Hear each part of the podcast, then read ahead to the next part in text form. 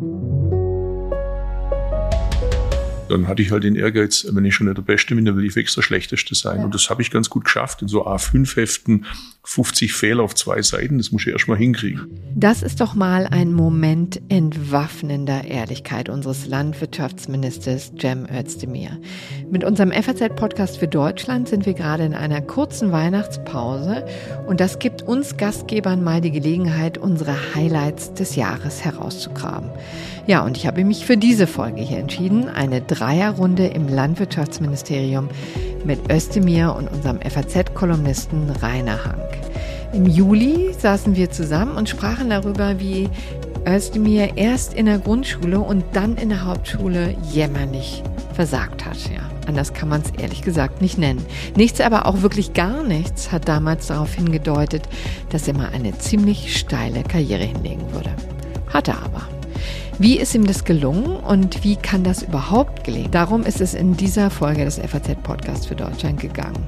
Und ich habe mir Rainer Hank dazu geholt, denn er ist nicht nur Buchautor und Kolumnist der Frankfurter Allgemeinen Sonntagszeitung, sondern er ist auch ein großartiger Kenner der Materie. Er hat den sozialen Aufstieg am eigenen Leib erlebt und er hat sich in vielen Artikeln auch tiefgreifende Gedanken darüber gemacht.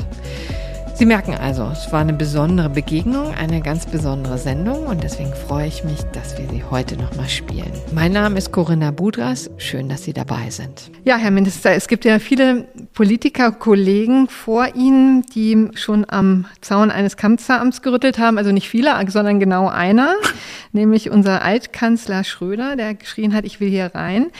Er kam aus sehr ärmlichen Verhältnissen, aber ich nehme an, Sie hätten sich das niemals getraut, oder? Hatten Sie als Kind oder Jugendlicher jemals zumindest annähernd gedacht, dass Sie mal hier im Landwirtschaftsministerium an der Wilhelmstraße residieren?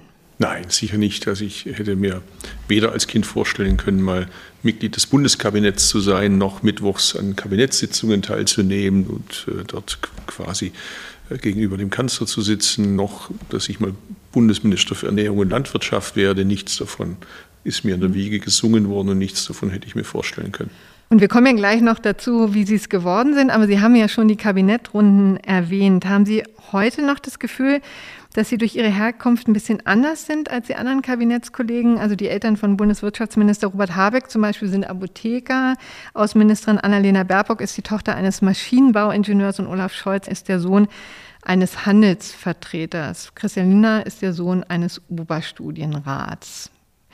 Wie fühlen Sie sich in dieser Runde? Spielt das überhaupt noch eine Rolle? Eigentlich nicht. Also das, das nicht. Es ist eher so, was im Kopf stattfindet, dass mhm. ich, wenn ich da auf meinen Drahtesel sitze und, und ins Kanzleramt radle, dass ich mich dann so quasi zwick und sage, bin ich das jetzt, der da mhm. jetzt am Kabinettstisch sitzt? Und es ist für mich immer noch eine große Ehre und ein Privileg, das Land vertreten zu dürfen als Minister und ähm, an den Kabinettssitzungen teilnehmen zu dürfen. Manchmal äußert sich das in so Kleinigkeiten, dass ich irgendwie immer einen Anzug und Krawatte trage, wenn ich im Kabinett bin, weil ich mir denke, du repräsentierst da jetzt nicht nur dich selber oder deine Partei, sondern du repräsentierst da das Land. Und darin sind Sie die Ausnahme, nehme ich an. Also einer der wenigen, sagen wir mal so. Einer der wenigen. Es ist tatsächlich manchmal wirklich lustig, dass ich so denke, hey, bin ich jetzt der letzte Mohikaner, darf man das heute noch sagen? Der letzte Native American. geht nicht. Mohikaner geht. Der letzte Native American from the first tribes that uh, was a Mohican. Habe ich es jetzt richtig gesagt? Ja, ist okay. Äh, ja, muss, muss ja aufpassen. Und, äh, und, jedenfalls, genau. Äh, also finde ich es lustig, aber das, das ist jetzt nicht, weil ich jetzt der Krawattenfreak bin oder jetzt auf Anzüge irgendwie stehe. Privat kleide ich mich auch anders. Genau, heute haben Sie auch keine Krawatte und keinen Sakko an, das ist vielleicht Aber Anzug habe ich tatsächlich. Genau. Ja, und das hat einfach was damit zu tun, dass ich immer denke, mein Vater hat einen blauen Anton getragen, wenn er in die Fabrik ging und hat immer darauf geachtet, obwohl wir kein Bad zu Hause hatten, dass er sauber gekleidet ist, dass er pünktlich ist, dass er seinen Job gut macht und, und anständig und, und fleißig. Und er hat mir mal gesagt, du bist jetzt quasi so eine Art Arbeiter in der Politik mhm. und du machst es nicht nur für dich, sondern du machst es für uns alle. Und wenn du einen Fehler machst, dann haben wir alle den Fehler gemacht. Mhm. Also und er meinte mit alle nicht nur jetzt die Türkei-Stimmigen, er meinte auch die Italienisch-Stimmigen, er meinte auch die äh, Marokkaner, er meinte auch die Iranisch-Stämmigen oder, oder, aus Kasachstan oder was auch immer. Ja. Also alle, die irgendwie ein bisschen anders sind, eine andere Geschichte mhm. haben, warum sie da sind, wo sie sind äh, durchaus auch mit einem sozialen Bezug und, und äh, vergisst es nie. Und ich habe es sicher auch schon mal vergessen, aber äh, ich habe die Stimme immer so ein bisschen im Kopf und das führt bei mir eben dazu, mhm. dass ich dann denke, okay, jetzt äh, wirst fotografiert, da gehört es halt so, dass man eben Anzug und Krawatte trägt. Ja. Rainer Hank sitzt ja auch aus gutem Grund hier mit am Tisch. Äh, Sie haben ja nicht nur auch einen sehr beachtlichen sozialen Aufstieg hinter sich, sondern auch viele Gedanken dazu gemacht und auch etliche Artikel darüber geschrieben. Wem oder was haben wir es denn zu verdanken, dass Sie aufs Gymnasium gekommen sind und studiert haben und schlussendlich auch bei der FAZ gelandet sind? Ja, lang war das tatsächlich nicht klar. Mein Vater war Hausmeister bei der Dresdner Bank in Stuttgart und soweit ich es jedenfalls weiß, gab es sowohl in der mütterlichen wie auch in der väterlichen Familie, auch unter den Onkeln und Tanten, gab es niemand, der aufs Gymnasium gegangen ist und es kam auch erstmal nicht in den Blick. Ich habe in die, Grundschule gegangen, Volksschule hat man das damals genannt. Und dann hatte ich tatsächlich schon überlegt, was machst du denn nach der vierten Klasse? Und dachte, naja, für mich wird wahrscheinlich Realschule in Frage kommen. Das hatte ich mir zugetraut, auch nicht sicher. Es gab auch niemand, der mir dazu Rat erstmal gegeben hat. Und dann waren es die Klassenkameraden, mhm. so zwei, drei aus der Volksschule, die gesagt haben, wir gehen aufs Gymnasium. Und die haben auch, wussten schon, auf welches Gymnasium in Stuttgart sie gingen, an Naturwissenschaften christliches Gymnasium und haben gesagt, komm doch mit. Und dieses Komm durch mit war, komm doch mit war eine Ermutigung und Ermunterung, die ich mit Nervosität, einer gewissen Ängstlichkeit, keine Ahnung, ob das gut geht, aber dann doch das Gefühl, naja, wenn die das machen, hm. dann kann ich das vielleicht auch. Also es waren Klassenkameraden und ein bisschen dann auch deren Elternhaus, wo ich häufiger gewesen bin. Dazu muss man wissen, meine Mutter ist sehr früh gestorben, da war ich acht Jahre alt und es gab dann die ein oder andere äh, Familie, da bin ich zum Mittagessen mitgegangen, aus dem Stuttgarter Bürgertum, was in Stuttgart die berühmte Halbhöhenlage ist. Da bin ich dann von mhm. der Stadtmitte mit der Straßenbahn hochgefahren. Und das war eine andere Umgebung, die mich irritiert hat, die aber zugleich eben auch für diese Ermutigung mhm. zuständig war. Und warum irritiert? Weil die so anders war und reich war und da offensichtlich niemand Gedanken über die Zukunft gemacht hat?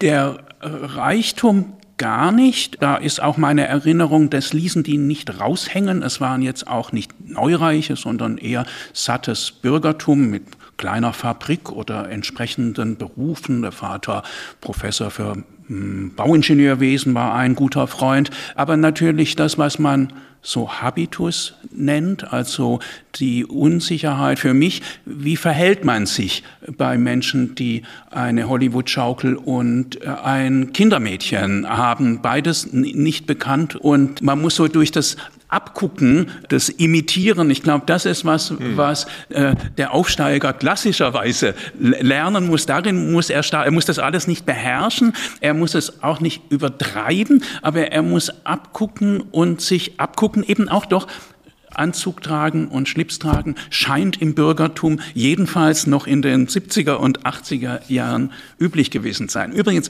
mein Vater. Und jetzt sind wir die letzten Bürgerlichen quasi, die diese genau. Tugenden hochhalten, während die das längst abgelegt haben.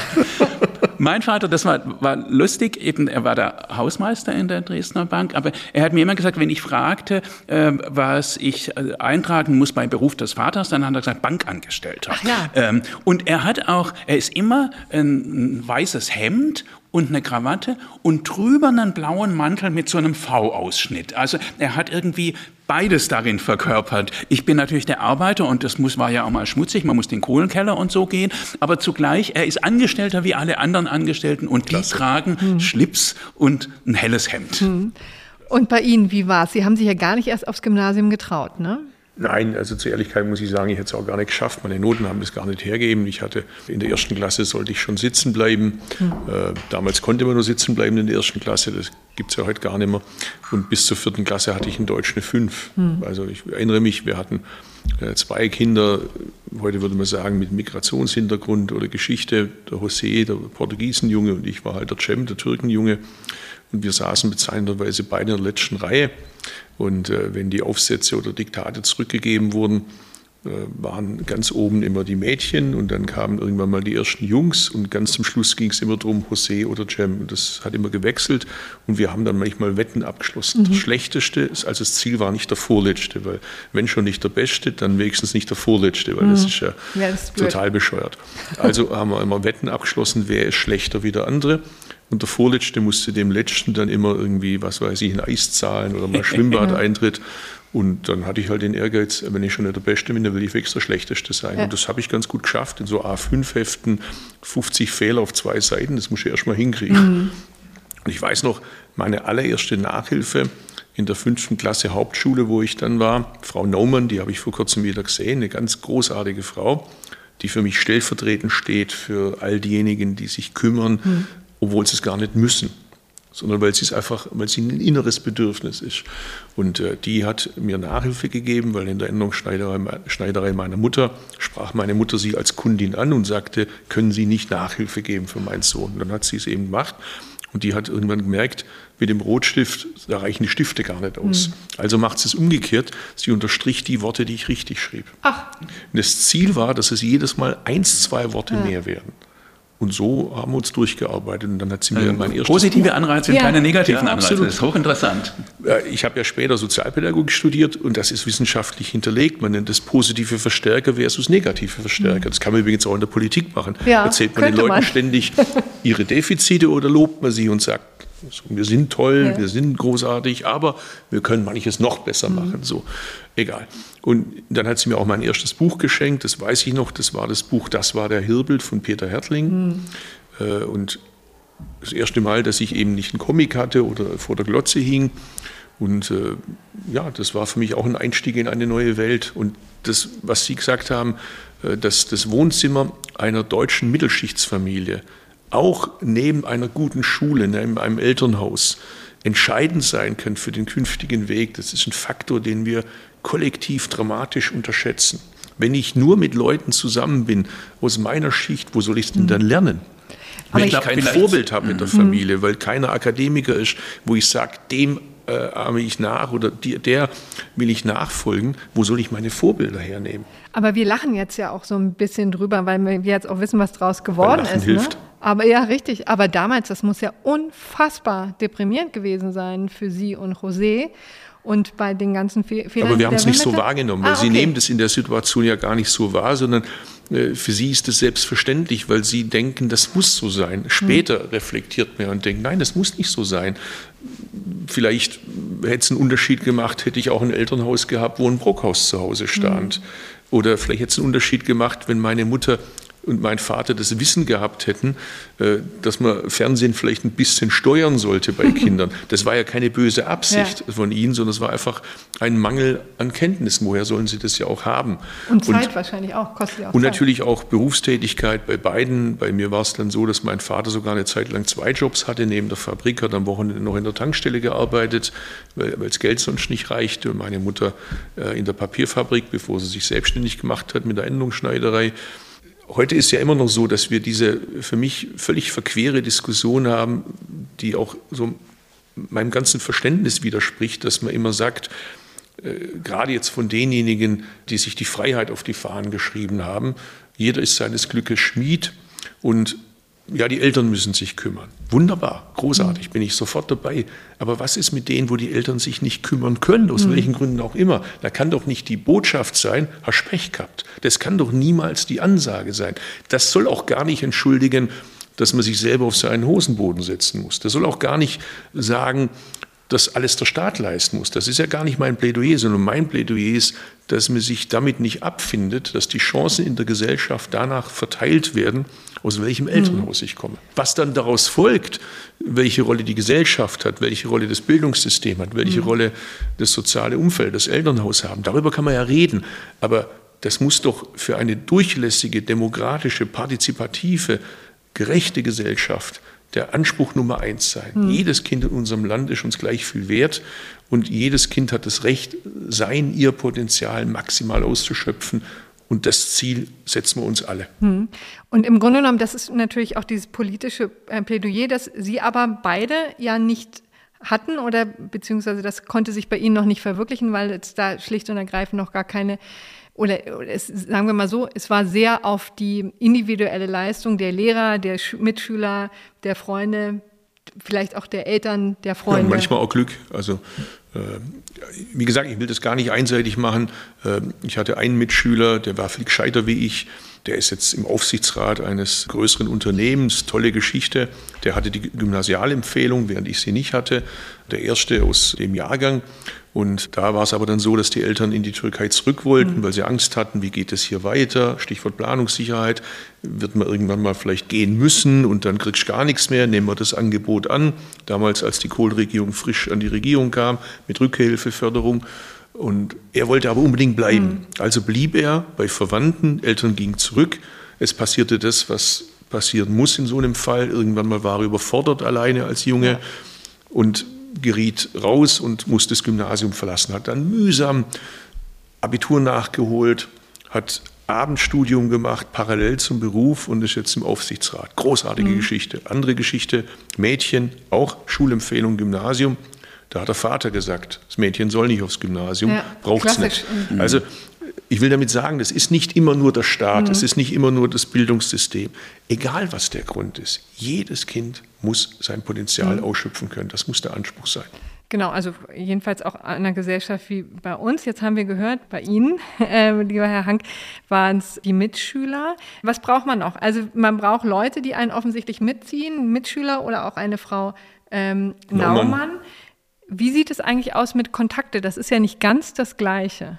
Also eben, es sind die anderen Familien, es sind Lehrer, die einen motivieren und es sind aber tatsächlich auch Freunde und Mitschüler aus anderen Klassen, würde ich jetzt mal in marxistischer Sprache sagen, die die Möglichkeit bieten, dass es dann zu dem Glück kommen kann. Das glaube ich, ja, das ist sehr schön ambivalent. Jeder ist seines Glückes Schmied, aber es braucht Glück um die eigene Begabung entfalten zu können dabei. Und es gibt ganz interessante Untersuchungen jetzt über Corona in Amerika. Was waren die Hauptnachteile in der Corona-Zeit? Und dann denkt man immer erst daran, naja, Remote-Unterricht ist schwierig und die Lehrer waren schlecht und äh, haben das nicht richtig rübergebracht. Aber in, bei der Bildungs- und Ungleichheitsforschung ist rausgekommen, das Schlimmste daran war, dass diese Form der sozialen Kontakte jenseits der Schule, dass die gefehlt haben. Insofern, mhm. äh, Herr Özdemir, glaube ich wirklich, der Punkt, das Außerschulische,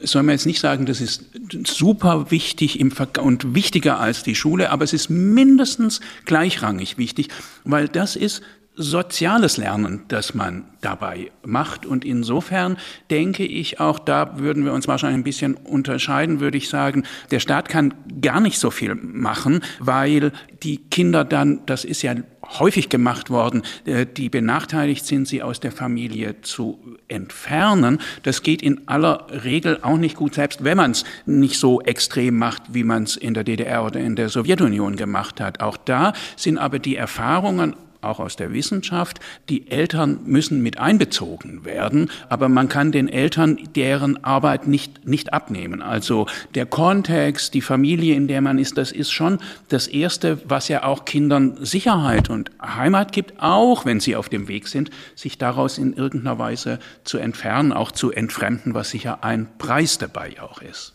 Ich glaube gar nicht, dass wir uns da so sehr unterscheiden. Was ich damit meine, ist jetzt nicht, dass der Staat die Supernanny sein soll. Mhm. was ich damit meine, ist, es gibt ja Forschung, leider dringt man mit sowas nicht immer durch. Bei uns ist ja die Haltung, der Klassenteiler ist der entscheidende Faktor. Der hat sicherlich mhm. auch eine Rolle, aber es ist nicht das Entscheidende. Das Entscheidende ist die Qualität des Lehrers. Mhm. Alle Untersuchungen sind sich da sowas von einig. Und also nicht Sie können Klasse, das bestätigen, ich kann es bestätigen. Schüler, sondern die, äh, die Lehrer neben vielen anderen mhm. Faktoren, was Hang zu Recht gesagt hat. Aber in der Schule, also ich kann es von mir sagen, ich hatte einen Mathelehrer, bei dem konnte ich auf einmal Mathe. Hm. Ja. Und davor konnte ich es nicht und danach konnte ich es wieder nicht. Ich hatte Deutschlehrer, die haben mich wach geküsst, ja. die haben ein Interesse geweckt, mhm. die hm. haben einen Zugang gefunden zu jemandem, der aus einem anderen Milieu kommt. Also wie schaffe ich das? Ja.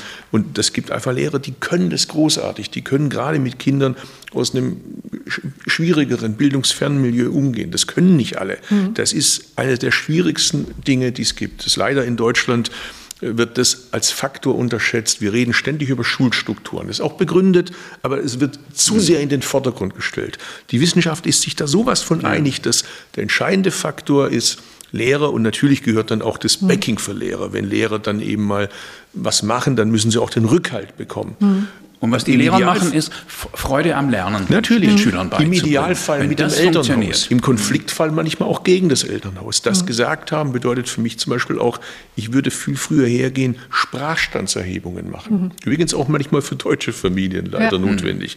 Ich würde dann hergehen und sagen, wenn der Sprachstand im Kita-Zeitalter ergibt, dass dringend Förderung notwendig ist, dann bräuchte es eigentlich auch eine Möglichkeit, dass man sagt, das Kind muss auf die Kita. Weil das holt der Lehrer, das holt die Lehrerin nimmer auf, wenn das Kind mit mangelnden Sprachkenntnissen kommt oder mit Sprache falsch erlernt und mhm. so weiter. Also da würde ich, das meine ich mit der Rolle des Wobei, Staates, dass er da nicht wegschaut. Sie ja ehrlich gesagt auch das beste Gegenbeispiel sind. Ne? Also bis, bis zur vierten Klasse eine fünf und jetzt quatschen Sie ja jeden an die Wand, ne? letztendlich, wenn ich das mal so diskutierlich sagen kann.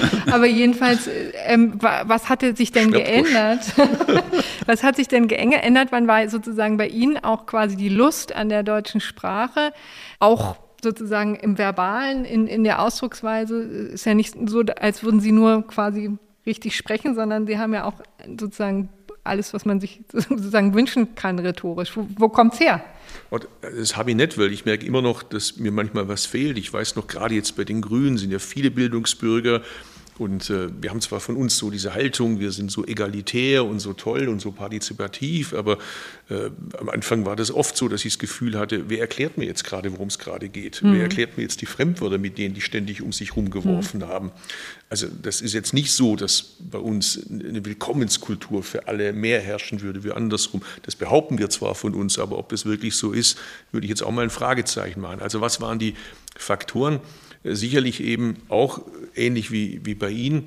Bei mir war es die Familie Ruf. Der Hermann war einer meiner besten Freunde, war mit mir in der Klasse und seine Großmutter die hatte Gott sei Dank Zeit und die hat einfach bei den Wanderungen über der, auf die Schwäbische Alb nicht nur ihren Hermann mitgenommen, sondern auch den Cem mitgenommen. Mhm. Und wenn wir dann anschließend bei ihnen daheim waren, dann gab es da Butterbrezel und einen Saft und sie fragte halt auch die Mutter oder die Großmutter, sag mal, das kann ja wohl schlecht sein, dass der Hermann Hausaufgaben hat, du aber als einziger keine ja. hast. Also hol mal dein Heft raus. Und da sagte sie, warum machst du eigentlich keine Hausaufgaben? Da sagte ich, Weiß ich nicht. Jetzt hockst du mal nah und machst auch deine hm. Hausaufgaben mit Hermann zusammen. Und ich hatte auf einmal Hausaufgaben. Davor hatte ich sie nie. Danach leider auch nicht. Und ich hatte dann das Glück, auch wirklich ganz großartige Lehrer. Ich könnte jetzt viele nennen, aber stellvertretend Frau Mock, weil ich sie mhm. jetzt auch am Wochenende besuchen werde. Tolle Frau, Herr Siemater. Oder wer war das? Äh, sie hatte Geschichte, Geschichte, Gemeinschaftskunde und auch Französisch, wobei ich da leider ein lausiger Schüler war, was ich heute sehr bedauere. Äh, und Herr Siemader eben Mathe. Das, also der hat gezeigt, ich kriege auch Mathe an ein Kind vermittelt, das halt dem das jetzt nicht so in die Wiege gelegt mhm. ist, indem ich einfach sein Ehrgeiz fördere.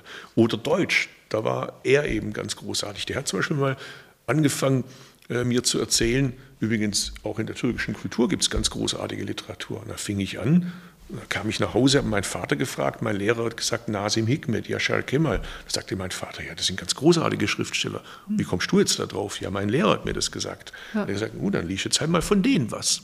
Also das kann man schon. Und das, das Glück hatte ich einfach, dass Leute mein Interesse geweckt haben. Vielleicht ein ganz kleines Beispiel. Frau Mock wusste, bei uns zu Hause gibt es keine Lokalzeitung.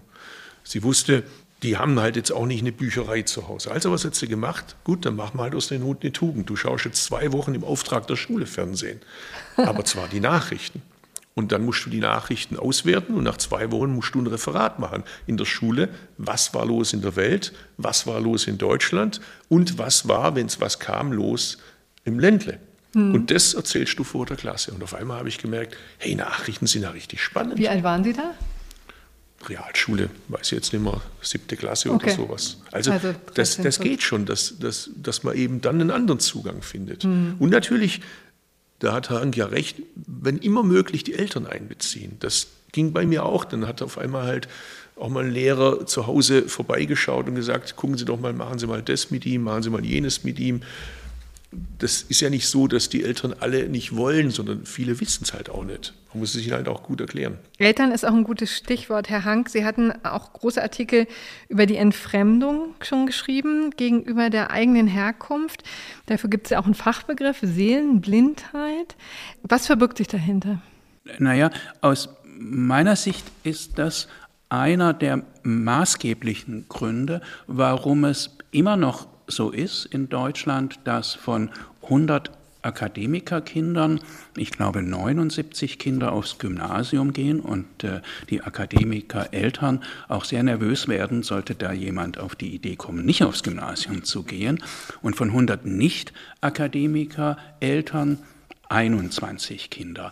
Und das aufs Gymnasium gehen, also das ist schon ein, ein großer Unterschied und das, nachdem wir seit den 60er Jahren Georg Picht Bildungsoffensive wirklich viel tun, nicht nur mit viel Geld, sondern doch auch mit viel Hirnschmalz mhm. und Überlegungen, wie man tatsächlich auch eine Gleichheit in der Bildung machen kann. Und was dabei, glaube ich, vernachlässigt wird und eben jetzt auch durch politische Maßnahmen gar nicht so schnell in den Griff zu bekommen ist, ist, dass es ein Entfremdungsprozess bedeutet aus der Klasse, aus der man, in der man aufgewachsen ist. Das sind sprachliche Probleme, erst recht, wenn man in einem Elternhaus aufwächst, wo vor allem Türkisch geredet wird, aber auch, das kam bei Ihnen mit dazu, bei mir war es nur das Schwäbisch, aber das ist einfach, hm, das Bürgertum kann zwar Dialekt sprechen, mhm. wenn es will, kann switchen zwischen dem einen und anderen, aber man spricht normalerweise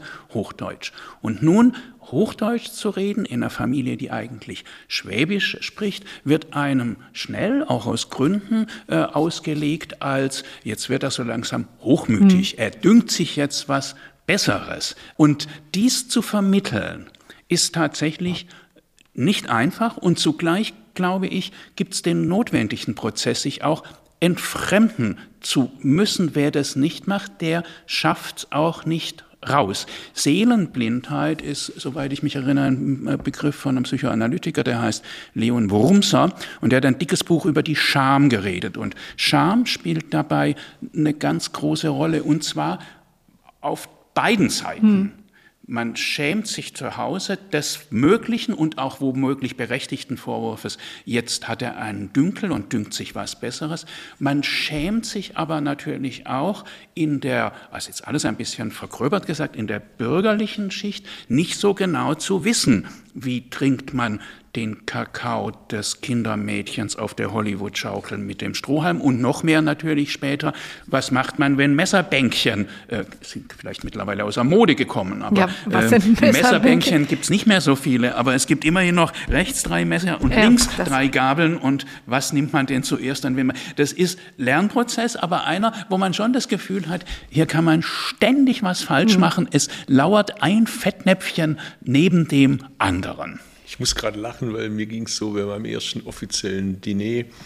Äh, zig Gläser und ich habe einen tierischen Durst, ich will Wasser trinken und ich wusste nicht, welches der vielen Gläser ist jetzt das Richtige. Ich habe immer gewartet, bis endlich mal einer einschenkt, dass ich sehe, welches Glas man nimmt. Bei uns da gab es halt ein Glas, aber doch nicht irgendwie vier, fünf Gläser. Aber ich das ist doch die Kunst, zu, zu merken, zu warten, bis einer einschenkt. Und damit hat man schon gelernt, da, damit benehme ich mich auf jeden Fall nicht daneben. Weil wenn, ja. wo die das Wasser einschenken, das wird schon, das, die werden es ja schon wissen, die das machen. Und wie ist die Geschichte ausgegangen? Also haben ja, Sie so lange gewartet? Sie, genau, aber haben sich nicht selber genommen, sondern tatsächlich Nein, so lange hab, gewartet. gewartet. Ja, das ist, äh, wie daran gesagt, man hat immer ständig Angst, sich zu blamieren, das falsch ja. zu machen. Äh, vielleicht äh, Anekdote, das mag sich jetzt lächerlich anhören, aber ich, als ich Bundesvorsitzender war, die grüne Jugend erzählte was über Unisex und, und ich habe mich einfach nicht getraut zu fragen, was das ist. Ja, ich wusste es nicht. Meine, in, Urach, in Urach haben wir nie über Unisex geredet. Das kannte da keiner oder ich kannte es nicht. Und irgendwie habe ich versucht, beim Zuhören rauszukriegen, worum es geht. Das ist auch so eine Technik, die man mhm. sich dann zulegt, dass man einfach erstmal Gosch hält und mhm. zuhört Irgendwann werden sie sich schon verraten, worum es geht. Und ich habe immer gedacht, Unisex, okay, Studenten haben Sex, das soll schon vorkommen. Aber warum muss, warum muss eine deutsche Partei und zumal der Vorstand sich damit beschäftigen? Gibt es keine anderen Themen, mit denen wir uns beschäftigen? Bis ich rausgekriegt habe, es geht um die Toiletten. Ja die für beide Geschlechter oder alle Geschlechter Dann, muss man heutzutage. Seither weiß ich es, also falls ja. das die Nachfrage ja, sein sollte. Für die Hörerinnen und Hörer wollte ich es ja. auch nochmal sagen. Ja. Aber kommt Ihnen das ja offensichtlich sehr bekannt vor, sehr. auch die Entfremdung gegenüber dem eigenen Elternhaus? Auch manchmal, also durch Entscheidungen, die dann eben getroffen werden. Bei mir war es die Berufswahl, Erzieher. Das war für mhm. meine Eltern, vor allem für meinen Vater sehr schwer. Äh, was ist das? Erzieher hat es zu nichts anderes gelangt quasi, weil mit Kindern spielen, das ist doch kein Beruf. Aber natürlich auch andere Entscheidungen, in die Politik zu gehen und dann eben zu den Grünen. Ich glaube, er hätte sich eher gewünscht, zu den Sozialdemokraten zu gehen. Er war ein großer Bewunderer von Helmut Schmidt, Willy Brandt und fand das klasse, also bescheiden, äh, nicht so, wie er es kannte aus äh, dem Herkunftsland, aus der Türkei, wo Politik halt manchmal einen anderen Ruf hat. Dann natürlich auch Vegetarier war für ihn eine Katastrophe. Dann hatte ich damals auch noch einen Ohrring, dann lief ich mit zerrissenen Jeans rum oder mit Latzhosen. Also alles ganz furchtbar, weil er kommt aus armen Verhältnissen, war Bauer, mhm. hat seinen Vater früh verloren. Äh, Fleisch war was ganz Besonderes, gab es nie. Er musste zerrissene Klamotten tragen aus Armut. So, jetzt ja. arbeitet er hart. Äh, verdient Geld, damit sein Sohn nicht mit zerrissenen Klamotten rumläuft, damit er Fleisch essen kann, damit er einen anständigen Beruf erlernt. Und was macht dieser Sohn? Läuft mit zerrissenen Klamotten rum, isst kein Fleisch und will Erzieher werden. Und ist auch noch in so einer komischen Partei, wo damals hm, eben die Männer gestrickt haben und sonst was gemacht hm. haben. Und das war für ihn völlig unverständlich. Das ist aber kulturell nachvollziehbar, weil es hm. eine Aufstiegsgeschichte ja auch ist von meinem Vater, dass man das, was man selber nicht hatte, aufs Kind projiziert. Haben Sie das immer so verstanden? Weil da gehört ja nun auch der, was ja, mit 17 habe nee, ich nicht ne? verstanden, als er mir das verbieten wollte, dass ich Vegetarier Also da hat es geknallt. Aber heute, also später mhm. habe ich es natürlich verstanden. Ja klar, das ist ja auch manchmal ein Emanzipationskampf, mhm. den Kinder mit ihren Eltern austragen. Ich wollte aber nochmal äh, zur Schule und insgesamt zur Sozialpolitik was sagen. Vielleicht äh, teilen Sie das auch.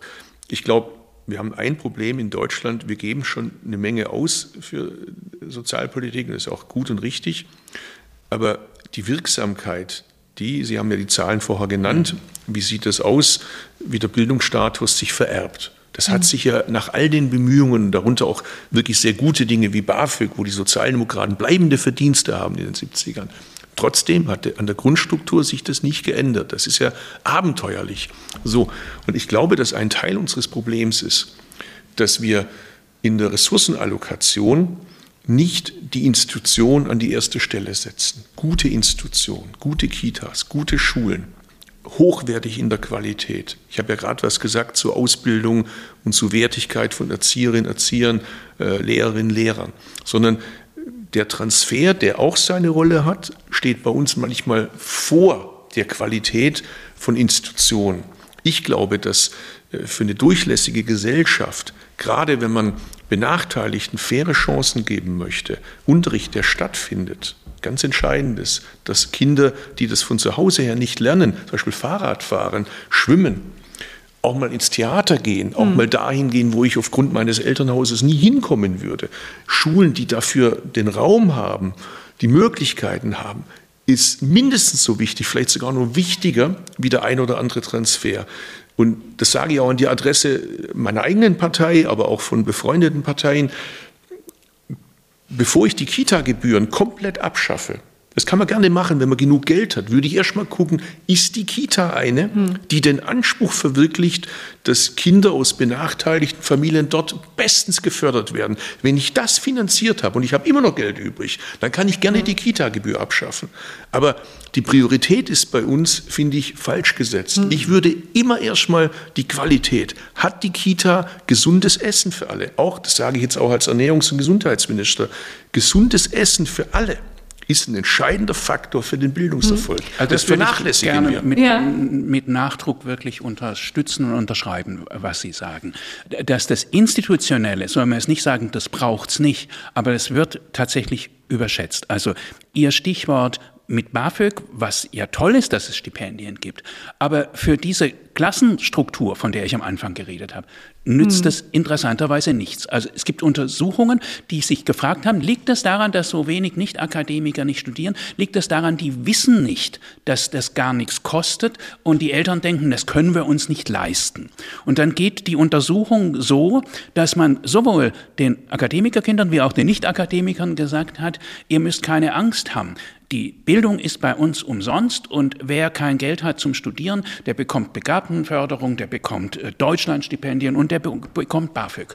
Und dann hätte man ja denken können, wenn es am Wissen liegt, dann würden jetzt eben doch mehr Eltern auch Nicht-Akademiker sagen, ja, dann probieren wir es. Interessanterweise ist das Beispiel so ausgegangen, dass noch mehr Akademikerkinder gesagt haben, ja, wenn das so ist, äh, dann studieren wir eben auch, während es bei den Nicht-Akademikern nicht sehr viel genützt hat. Was viel wichtiger ist, und das ist auch was, Herr Özdemir, was Sie gerade gesagt haben, ist durch eine Form von Mentoring oder durch eine mhm. Form von Patenschaft äh, in eine andere Welt eingeführt zu werden. Das sind diese in Anführungszeichen Paten, über die wir in mhm. unserer Biografie geredet haben. Aber ich habe gerade kennengelernt ein Projekt, äh, das heißt Rock Your Life, ist ein Start-up-Unternehmen von Friedrichshafener, Bodensee, Studentinnen, sechs Jahre alt. Äh, und das funktioniert tatsächlich so, Studenten verpflichten sich mindestens ein Jahr lang mit Hauptschülern, also ein Mentor, ein Mentee, ein Jahr lang mindestens alle 14 Tage sich zu treffen. Ja. Äh, und die machen da eben nicht Schule, sondern die machen leben. Die gehen in Zoo und die gehen mit, mit Viertklässlern, mit Fünftklässlern. Äh, die reden, die gehen zu Festen, die unterhalten sich miteinander. Und man denkt, das ist ja gar nichts, aber die, die, die Erfolge sind fantastisch. Äh, nachdem man das untersucht hat, haben die Mentees bei Rock Your Life sich die Mathe-Noten innerhalb dieser Betreuungszeit um 0,4 Notenpunkte verbessert. Das ist phänomenal. Also man sieht dabei es geht eher um solche Sachen hm. und es geht nicht das um noch mehr Institutionen. Ist, es gibt ja solche Projekte in unterschiedlichsten Orten und fast überall ist der Erfolg bestechend. So bestechend, dass man es deshalb nicht flächendeckend macht. Man hat ja manchmal so das Gefühl bei uns, je erfolgreicher, je sinnvoller, je kostengünstiger eine Idee, umso unwahrscheinlicher dass sie so ergriffen wird. Life sind mittlerweile als Franchise-System in ganz Europa sogar. Ja, ja ich, ich kenne das. Es gibt vergleichbare Projekte, zum Beispiel in Stuttgart bei uns gibt es Abi Abla, das ist auf Türkischen, heißt großer Bruder, große Schwester. Im Türkischen wird ja ähnlich wie in den südostasiatischen Sprachen unterscheidet man zwischen Bruder, Schwester, ob älter oder jünger. Und Ältere sind Respektspersonen. Es muss nicht mal der eigene Bruder, die eigene Schwester sein. Und wenn man da eben jemand hat, hat studiert, ist Akademiker und gibt dir Nachhilfe, dann kann das auch die Rolle einnehmen eines älteren Bruders, einer älteren Schwester. Auch da es ist bestechend, wie erfolgreich es ist. Und man fragt sich, warum kriegen wir das nicht hin, das flächendeckend auszurollen. Das war ja also der FAZ-Podcast für Deutschland mit der, wie ich finde, sehr bewegenden Geschichte, wie aus dem kleinen Türkenjungen Jem ein Bundesminister wurde. Ohne Unterstützung von freundlichen Menschen, ohne positive Impulse geht es nicht. Das ist ziemlich deutlich geworden, denke ich. Und es ist eigentlich eine schöne Erinnerung für die Zeit zwischen den Jahren. Machen Sie es gut, haben Sie noch ein paar schöne Feiertage und wir hören uns im nächsten Jahr. Tschüss!